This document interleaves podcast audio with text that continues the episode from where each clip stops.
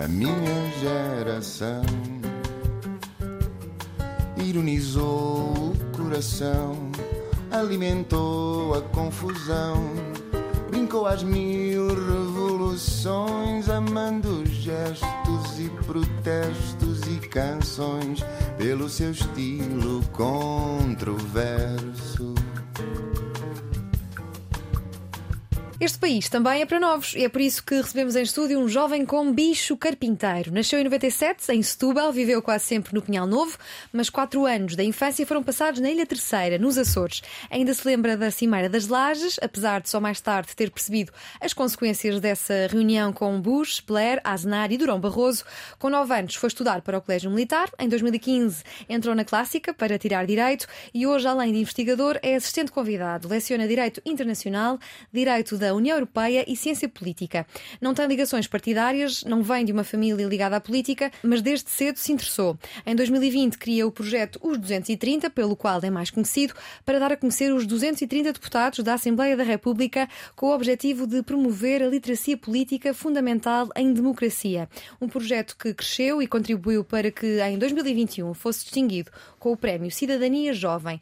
Poucos dias depois da invasão russa à Ucrânia, decidiu partir para a fronteira ucraniana, onde ficou 45 dias como voluntário da Cruz Vermelha. Francisco Araújo, muito bem-vindo. Obrigado. O que é que esteve na origem desta tua decisão? O que é que Qual delas? Esta tua decisão de ir para a fronteira ucraniana.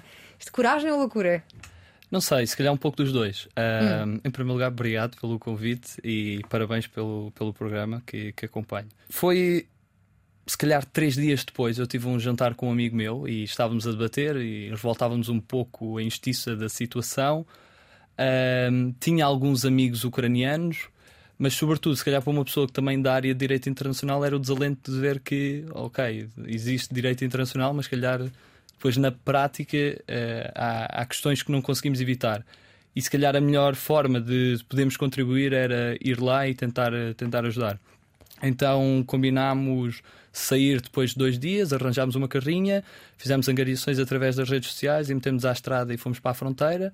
Depois o meu amigo era suposto voltar e, e eu também, se calhar voltava, mas depois disso eu, eu fico e nesses lugares uh, seriam para ele trazer refugiados. E acabei por ficar 45 dias lá. Mas a tua ideia inicial era ajudar, não era resolver? Era não, ajudar. Não, nunca ajudar, pensaste. Era ajudar. Eu percebo. Não, não, de... a propotência não é assim tão grande, sim. E conseguiste? É dar um contributo. Sentiste que. Senti que sim. Toda a ajuda era necessária? Sim, sim, sem dúvida. Há muito aquela lógica de, ok, as pessoas estão lá, dão conta do recado. E houve muita gente que me disse isso, mas não, de todo não. A maior parte das pessoas que estavam lá era a primeira vez que estavam a lidar com uma situação do género, mesmo voluntários. Uh, eu senti que a maior importância não era de, das organizações grandes, se calhar até com maior dimensão para resolver alguns desses problemas, mas organizações locais e pessoas de países fronteira, sobretudo, mas também de outros países mais longe que, que estavam a fazer impossíveis às vezes e que estavam a improvisar. E aquilo era muito improvisar, aprender, uh, recolher informação e tentar fazer melhor no dia a seguir. Era muito assim. Mas já tinhas mandado para tão longe?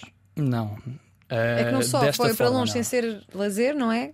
Como foi longe para um, um espaço pouco aprazível à partida havia essa estranheza que sentia de ok, em que é que eu posso ser útil? E havia por outro lado a preocupação, tanto da minha família, de ok, se calhar é melhor voltares, mas o desejo também de, de, continuar, mas depois ao mesmo tempo perceber que estas coisas são viciantes e nós não podemos perder o foco da missão que temos ali. Porque viciantes como? Viciantes no sentido de nós o que estamos lá a fazer uh, fazemos com os recursos de outras pessoas, nomeadamente. Quando, por exemplo, uma pessoa trabalha na Cruz Vermelha e está a dar alimentos ou está a dar, por exemplo, como demos, através também de outras organizações, hospitais, com doações de Portugal, aquilo não fui eu que construí, aquilo não foi pago com o meu dinheiro, mas o obrigado, quem está a receber sou eu.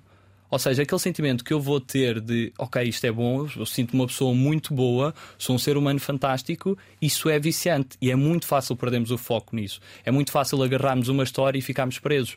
Mas quando percebemos a dimensão da missão que, que temos, eu acho que todos os dias tentamos relembrar desse foco. Então, basicamente, uh, as pessoas como eu ficaram agarradas às redes sociais e ao Twitter a ver a guerra a, começar uh, em direto e tu mandaste para lá.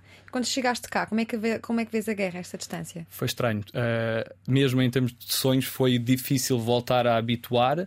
Uh, porque é um sentimento de impotência muito grande. Até, até foi estranho porque lá não havia Covid. Aqui voltar estas regras, isso tudo foi uma adaptação difícil.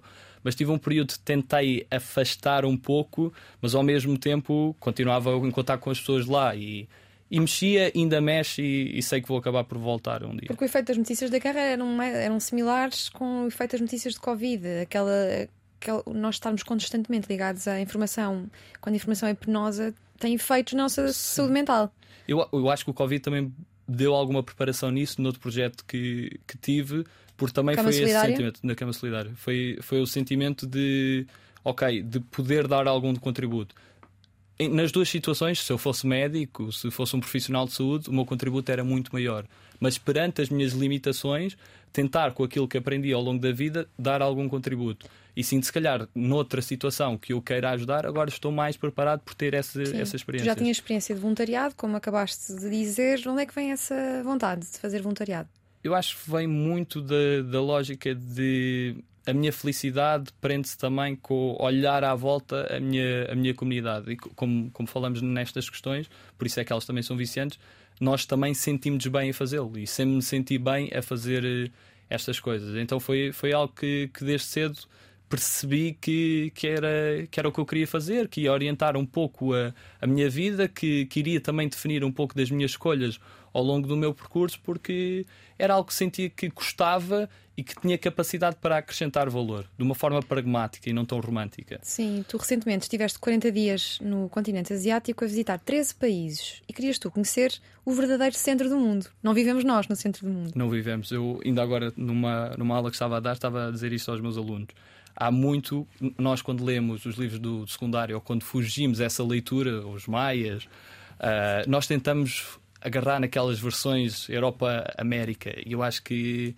uhum. nós temos uma versão redutora do mundo, uma versão Europa-América também do mundo. E achamos que isto é o mundo, isto é o centro do mundo, mas quando percebemos que grande parte da população se situa no ponto oposto, nos antípodas no nosso planeta, nós aí começamos a ganhar uma noção diferente. Apesar do centro económico ainda se dar muito na Europa, nos Estados Unidos, estamos a ver que o centro do mundo verdadeiramente não, não é aqui. E o que é que tu procuravas nesta experiência? Sei que conviveste com uma tribo indígena. Sim, vivi ainda uns dias com uma, uma tribo indígena que, que conheci. Foi um bocado uma experiência fora da caixa, mas foi, foi uma, uma, uma experiência emocionante.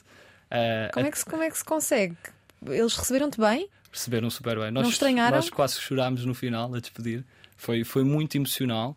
Foi um momento de aprendizagem incrível. Eu conheci-os aqui, uh, em Portugal, os líderes, porque eles receberam um prémio da, da Gulbenkian. E então a Gulbenkian convidou-me para ir assistir à cerimónia e depois, no dia a seguir, havia um debate também com, com eles. E no final, eu tinha dito para um amigo que gostava de os ir ver e fui falar com eles. Eles disseram: Vem, nós vamos fazer uma cerimónia para te receber e passado um mês estava lá e eles sentiram isso que cumpria a palavra que tinha dado e trataram-me lindamente. São indígenas com tecnologia? Como é que chegaste a, uh, como é que conseguiste marcar o, o encontro? Tive que fazer vários pontos. Uh, a Gulbenkian fez a ponto okay. com uma pessoa na Indonésia que tem contacto com, com essa comunidade indígena. Uh, e depois lá eles têm telemóveis, mas o contacto era feito por via de outras pessoas porque não há muita gente que tenha conhecimento de, de inglês. Nem pro, Há muita gente também na tribo que não, não fala indonésio, fala mesmo um dialeto próprio, uns termos que fui tentando também aprender, mas necessitava também de tratores. Mas é sentir que estou na outra ponta do mundo, uh, era a única pessoa que não era de lá, mas fui tratado muito, mas mesmo muito bem. No Brasil, uh, os povos indígenas são quase um terço dos ativistas assassinados. Uh, onde é que falha a sociedade com, com estes povos? Eu acho que falha a sociedade ao perceber que tem que olhar para eles de uma maneira mais humana e não de um tratamento. E essa discussão já vem desde trás, vem de, desde até debates, até da própria origem do direito internacional, os debates Valladolid, em que nós percebemos que eles também são humanos, têm direitos humanos, mas têm acima de tudo especificidades, uma forma diferente de ver a vida, uma relação diferente com a natureza que tem que ser acautelada. Isso curiosamente no, no Brasil há, um, há, uma decisão recente uh, que vai reconhecer esses direitos. Uh, a nível internacional há muitos instrumentos que tenta proteger as comunidades indígenas, a sua cultura, o seu direito de exploração dos recursos e temos que compreender essa realidade e se calhar aprender com ela e se calhar aprender também a forma como eles olham o mundo. Eu nas conversas fui tendo um pouco com, com o líder da, da tribo, neste caso, uh, fizeram-me um pouco reimaginar o, o mundo e a nossa relação com a natureza. Eu fui tentar, nos últimos anos, tentar perceber a, a, forma, se calhar, excessivamente antropocêntrica que nós temos. E a lógica deles é outra. A lógica deles é que são filhos da natureza, em que, em que eles fazem parte da natureza e não controlam a natureza. E eu acho que às vezes esquecemos de coisas básicas que eles nos relembram. E quando uh, se descentraliza esta nossa existência ocidental, como é que se depois, como é que se regressa depois ao Ocidente? Muito diferente. Sim, é muito diferente, ainda me estou a habituar.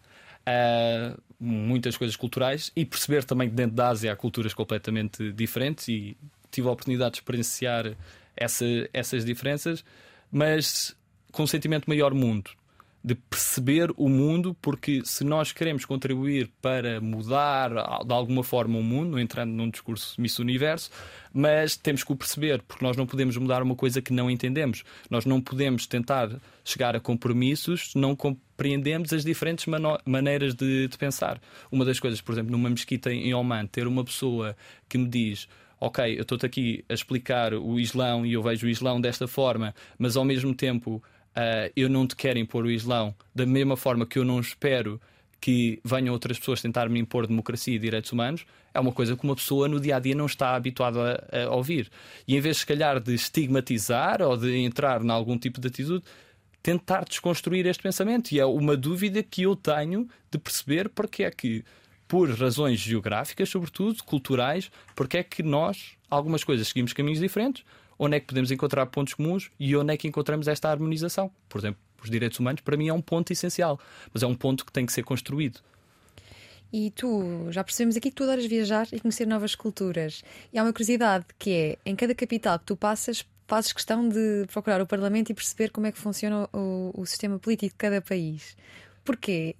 E há alguma. Tem que ver, naturalmente, parece-me com essa tua hum, vontade de conhecer mais sobre o mundo e sobre o direito internacional também. Uh, mas há alguma surpresa nestas tuas, uh, nestes, teus, nestes teus encontros com novos sistemas políticos? Eu, acho que há duas paragens obrigatórias sempre que eu vou a um país: que é uma para comprar um imã, ganhei esse vício, okay, não sei porquê, para, para meter no frigorífico, e outra chegar ao Parlamento. Há, há Parlamentos foi um desafio, mas de perceber que que há uma ideia um pouco de preconceito, e eu, eu próprio o assumo, de, de às vezes julgarmos que um país não é democrático, depois chegamos lá e percebemos, ok, isto tem todos os indicadores de uma democracia. E, outros países, uh, Indonésia, por exemplo, uh, Índia, de outra forma, mas sim. Uh, mas, por exemplo, o Vietnã não tinha a noção que ainda continuava tão fechado, uh, sobretudo em termos de sistema partidário. Uh, Coreia, eu estava a pensar que, era na Euro... que era na Europa que tu ias ao não, Parlamento. Não, não, Ok. Nunca ouvi ninguém que conheço que foi à Indonésia à procura do Parlamento. E foi, foi, difícil, tive que arranjar um, um, rapaz que a conduzir a moto, andámos às voltas. Depois eu tento entrar no Parlamento, mas normalmente dizem que não.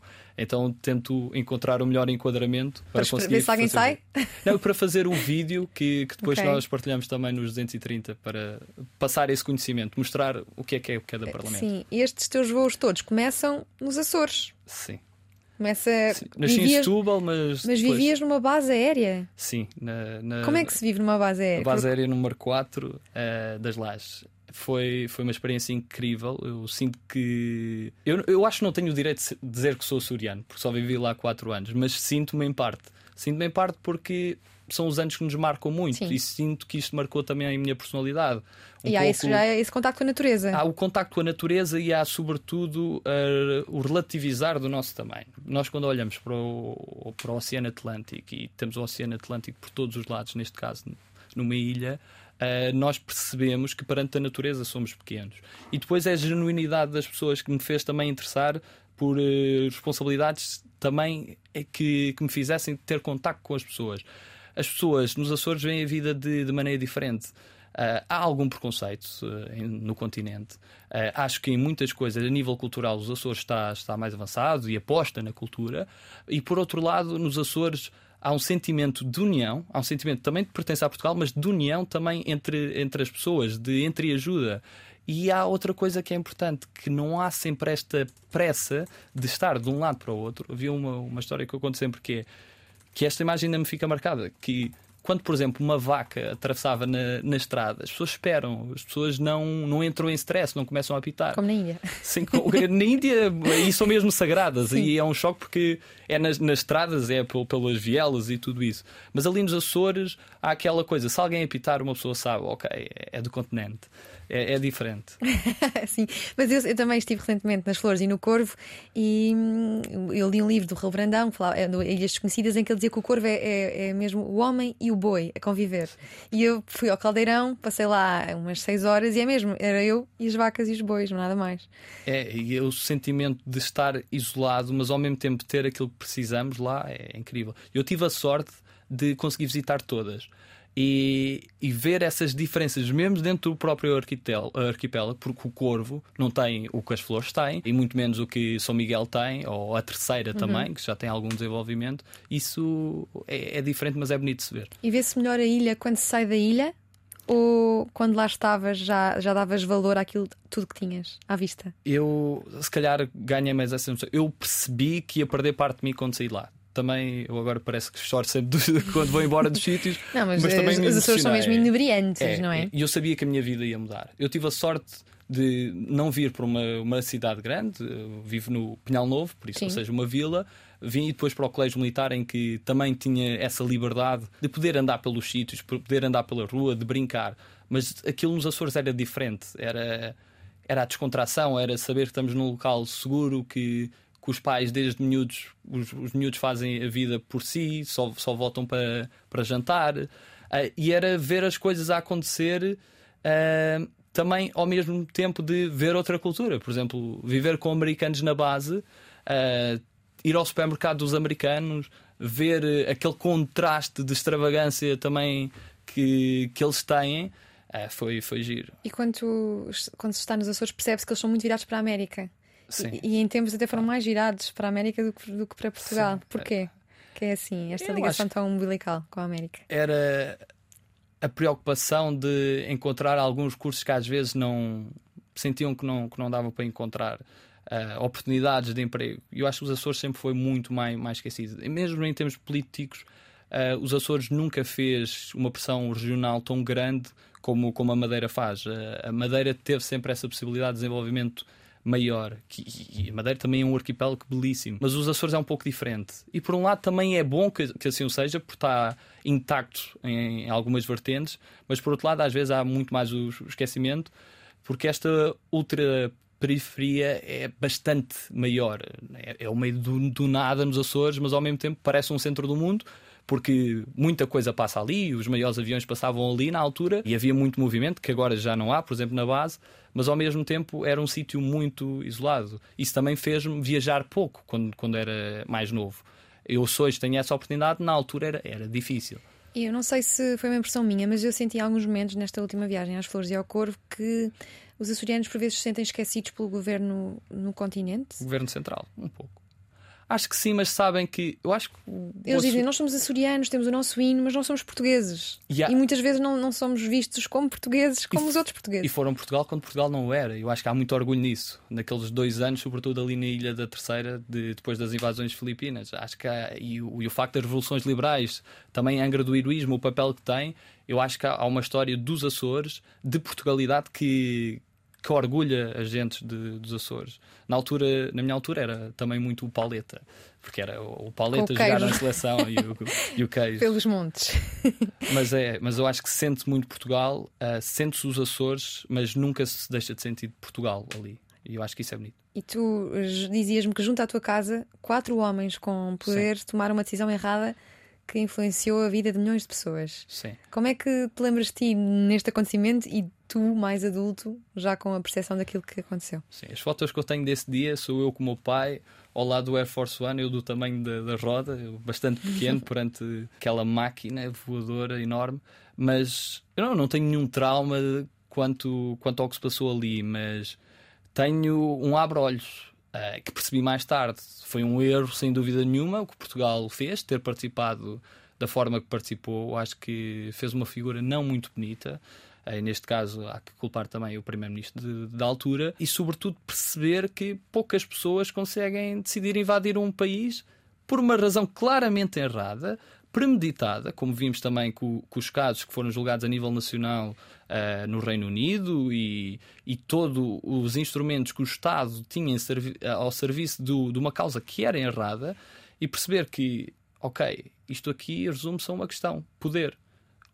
Como os homens utilizam o poder. Nós canalizamos, e neste caso, quatro regimes democráticos, canalizamos em algumas pessoas, às vezes temos ou não uh, ferramentas de escrutínio que são importantes, mas a importância dessas pessoas terem valores, terem ética, terem esta vertente humana e de saberem bater o pé a dizer, por mais que seja o interesse que outra pessoa me diga, eu não faço isso porque eu não tenho direito de invadir outro país. Não tenho o direito de perturbar a vida do outro povo.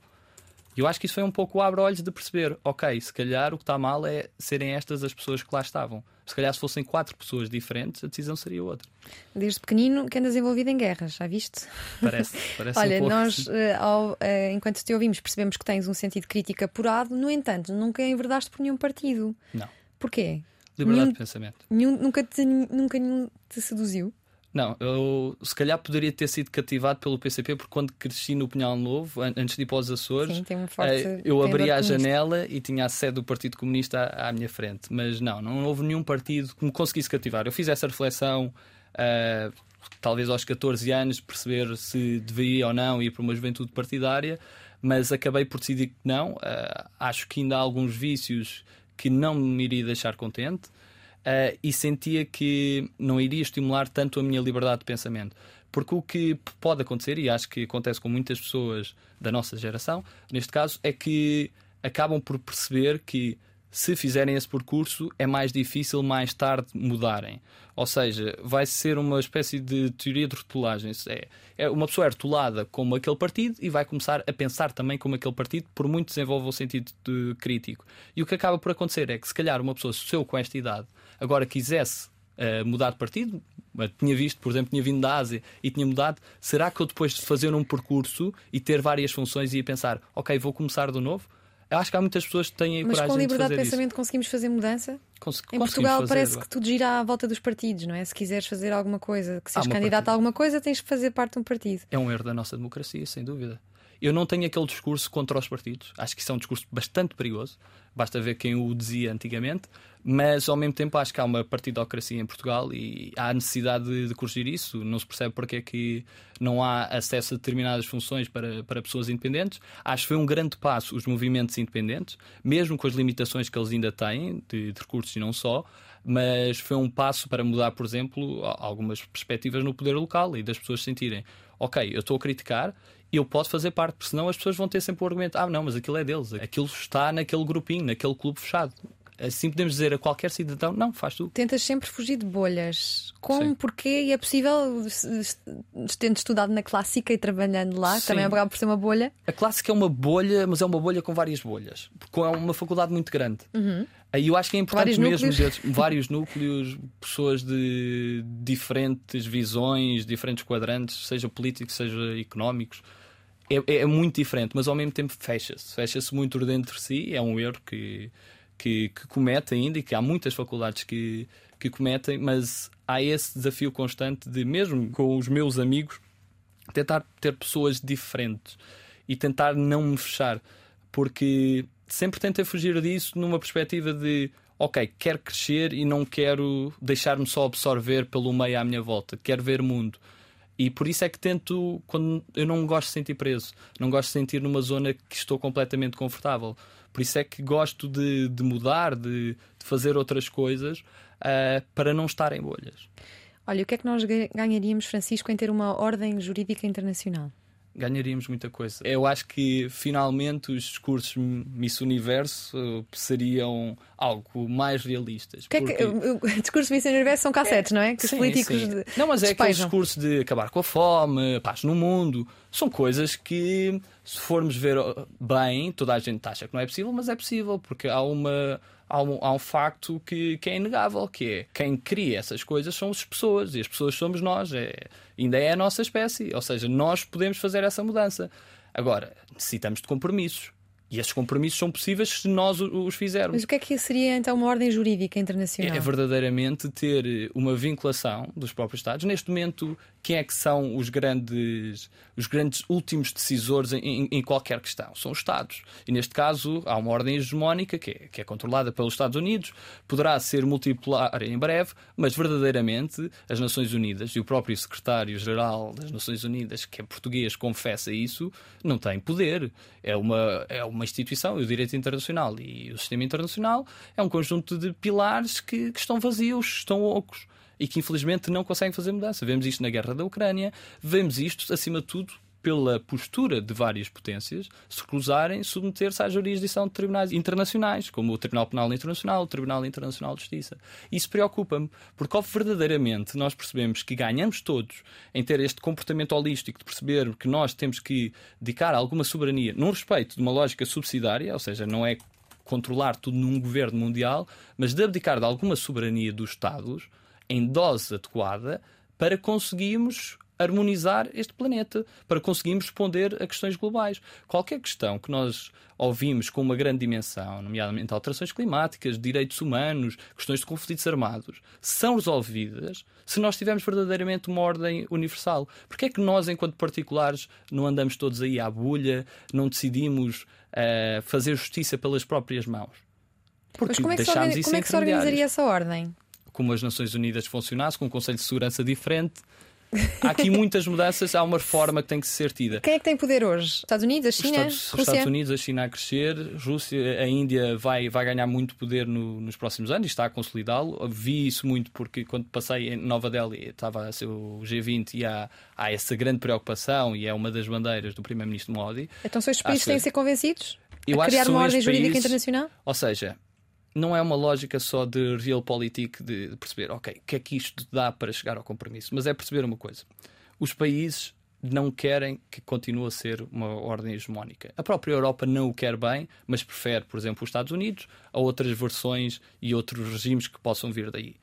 Mas a partir do momento que os Estados Unidos ganhar essa noção que vai ter que conviver com outras potências, que a forma de defender os valores que tanto proclama será também por aí, e as outras potências perceberem, ok, isto é uma forma também de diminuir o poder dos Estados Unidos e aceitarem uh, conferir a uma organização internacional como as Nações Unidas bem capacitada e, eu repito, com respeito pela subsidiariedade, ou seja, não é concentrar poder em coisas que podem ser tomadas noutro nível, aí conseguimos alcançar mudanças. Mas isso são compromissos, são cedências de, de várias partes. Se calhar nós verdadeiramente o que precisávamos é apostar mais em formas de reconhecimento dos países por níveis de desenvolvimento, dizer, ok, os, os países premiar o bom trabalho, ter uma competição saudável entre nações e não tanto uma lógica polarizada que entra dentro das próprias sociedades, vemos sociedades excessivamente polarizadas e entra no mundo. Um mundo que foi dividido em dois, que depois diz que se uniu, mas que se continua muito fragmentado. E Portugal é uma sociedade polarizada? É uma sociedade não tão polarizada, felizmente, como, por exemplo, um Brasil, uns Estados Unidos, mas que pode caminhar para lá. E isso é algo que, que me assusta. Pode uh, polarizar-se ainda mais já nas eleições europeias, com um Chega a chegar ao Parlamento Europeu? Não creio que seja já. Ou seja, não tenho dúvidas que chega, muito provavelmente chega ao Parlamento Europeu nestas eleições. Acho que é perigoso é se começarmos a apostar nos, nos extremos e esquecemos do, de, de onde se situa a maior parte de, das pessoas. Eu, eu estou em querer pelas conversas que também fomos tendo e as ações que fomos fazendo, a maior parte das pessoas são, são moderadas em, em, grande parte das coisas, conseguem ter uma discussão. Mas se entramos nesta lógica tribalista e que os partidos beneficiam para dividir e conquistar eleitorado, é bastante perigoso numa sociedade. E nós verdadeiramente esquecemos que as democracias servem para servir a comunidade e mais do que interesses de algumas fações. Nós, uma verdadeira democracia beneficia se nós tivermos diversidade, mas se houver um verdadeiro debate. E em muitas coisas nós desaprendemos a debater. As nossas sociedades já não estão tão aptas a esse, a esse debate. Não estou a dizer que, que não éramos polarizados antes. A seguir ao 25 de Abril também éramos muito polarizados. Temos várias fases na nossa história. Agora, este discurso entrincheirado não beneficia ninguém. Essa lógica de rotularmos a outra pessoa ou temos uma lógica manicaísta de esquerda e direita em que um é bom, o outro é mau, faz lembrar os filmes de cowboys. Não, não, não faz sentido em, em 2023. Um bocado a política em Portugal e o futebol também, não é? Sim. Olha, diversidade cultural e patriotismo podem conviver alegremente? Podem conviver, sem dúvida. Costumo dizer, eu acho que há muito. Há agora o receio de, de se falar de patriotismo, porque se associa a, a ideais virtuais. A nacionalismo. Qual é, qual é, a diferença entre patriotismo e nacionalismo? Eu, a, a melhor forma que encontrei para explicar a diferença entre nacionalismo e patriotismo é ver o patriotismo como um amor sóbrio e o nacionalismo como um amor tóxico. É a mesma forma como uma relação. Basicamente, no nacionalismo há este sentimento que, que há um país, neste caso, uma nação que é, que é melhor do que todas as outras, que não precisa de conviver com outras, eh, ela tem que ser pura. E depois há o patriotismo, que é uma questão completamente diferente. É ter orgulho da própria história, reconhecer os erros da própria história, mas acima de tudo, quando uma pessoa gosta de uma pessoa, como por exemplo uma mãe ou um pai gostam de um filho, eles querem que o filho seja melhor não é um amor só de um pai babado. É amor de quem quer que, por exemplo, um país seja melhor e que, que tenha perspectivas de E que futuro, queira acolher outras nacionalidades. E que queira acolher. Porque, primeiro, eu acho que isto faz parte de, de, da história portuguesa, obviamente, é, ressalvando os períodos que tivemos bastante negros da nossa história e que devemos condenar. Mas a lógica de perceber que não está no sangue, mas está na, na, alma, numa aprendizagem e que não é necessariamente exclusiva, ou seja, uma pessoa que queira ser portuguesa não tem que prescindir de outra cultura que tenha, pode perfeitamente, como nós temos o exemplo e bem da nossa diáspora, conviver com, com outras culturas e carregar dentro de si essa lógica também de diversidade cultural, mas preservar também essa cultura, essas tradições que são importantes e que por todo o lado do mundo, quando uma pessoa vai a outros locais, também gosta de ver, gosta de aprender. Eu acho que é a riqueza também do, do ser humano é ser diferente. Nós não queremos, e, e só algum dia existir uma ordem universal, uma ordem internacional, que não seja uh, uniforme, que não seja baseada numa uniformização do globo há uma harmonização, mas há, cautelar as diferenças. E sentes que o diálogo está feito em relação a, a, àquilo que deve, ao diálogo que deve ser feito com a nossa diáspora, uh, com os países da CPLP, em relação à colonização, descolonização, uh, no momento em que cada vez mais brasileiros escolhem o nosso país, que são quase meio milhão? Sim. Um, achas que alguma fricção pode surgir de um passado mal resolvido, mal conversado? Eu acho que há aqui questões diferentes. Com a diáspora, eh, eu acho que a diáspora é uma grande lição para nós, uma grande lição de pessoas que estão longe de Portugal e se sentem em Portugal.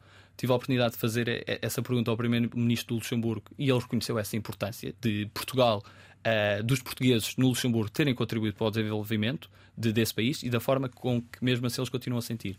Tive essa experiência, por exemplo, em Malaca, de sentir que que eles, longe uh, de Portugal, mesmo sem ter o cartão cidadão, sentem Portugal, têm orgulho de ser portugueses. Isso é bonito de, de se ver uh, e perceber como é que eles mantêm as tradições e se querem ligar a Portugal. Mas por outro lado, temos de perceber também a nossa relação na, na CPLP, que poderia ser muito mais do que é. Que parece mais um órgão daqueles que é um, promete um muito sim. e depois sim, não se percebe bem uh, o que é que anda parece a fazer. Parece esvaziado de, de conteúdo muitas vezes. E perceber como é que nos relacionamos. Nós temos felizmente, boas relações com, com os países lusófonos. Apesar da história, e neste caso também de, de conflitos armados, falando de alguns desses países, um, nós conseguimos superar isso e ter boas relações. Agora, ao mesmo tempo, acho que tem que não se entrar no, no, preconceito, no estigma que nos divide, mas agarrarmos verdadeiramente aquilo, aquilo que, que temos de comum. Sim. Olha, tu dizes que em Portugal há um conformismo entranhado. São palavras sim. tuas. Como é que se pode reverter? E que conformismo é este? Eu acho que é muito a lógica do treinador de bancada. É muito a lógica do problema não é meu e exige uma mudança de mentalidade.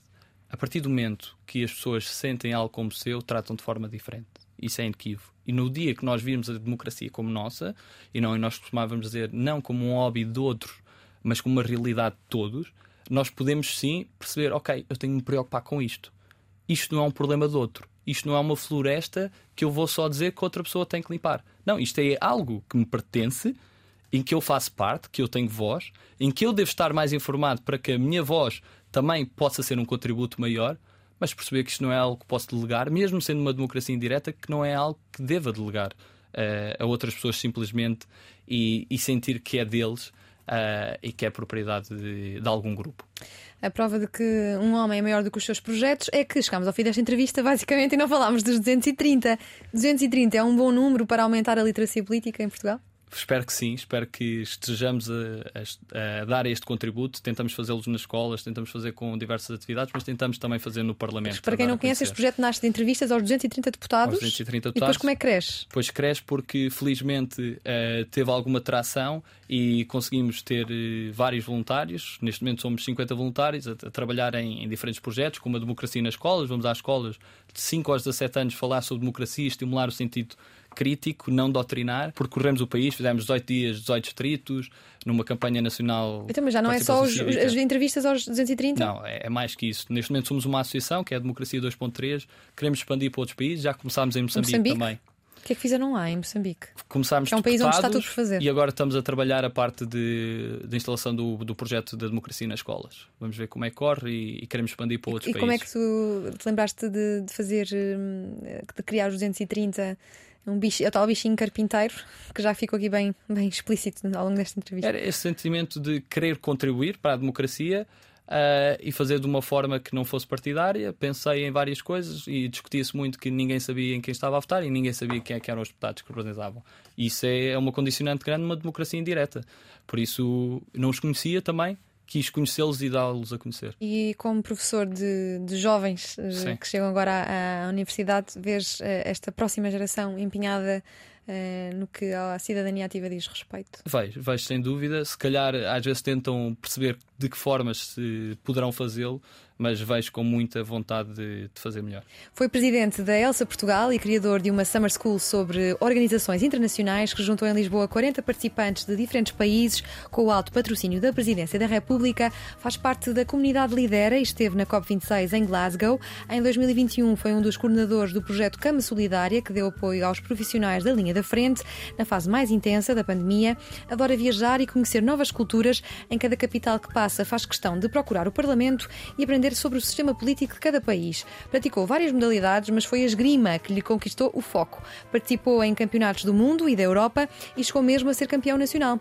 Nós vamos continuar atentos a este irrequieto esgrimador e esperar pelas próximas aventuras do Francisco Araújo, que defende que quem cresceu com os escravos da Revolução tem o direito de não querer viver encravado. Não podíamos concordar mais e agradecemos ao Francisco pela companhia na última hora na Antena 3 e na RTV3. Obrigado eu pelo convite Obrigada. e parabéns. O que vamos fazer?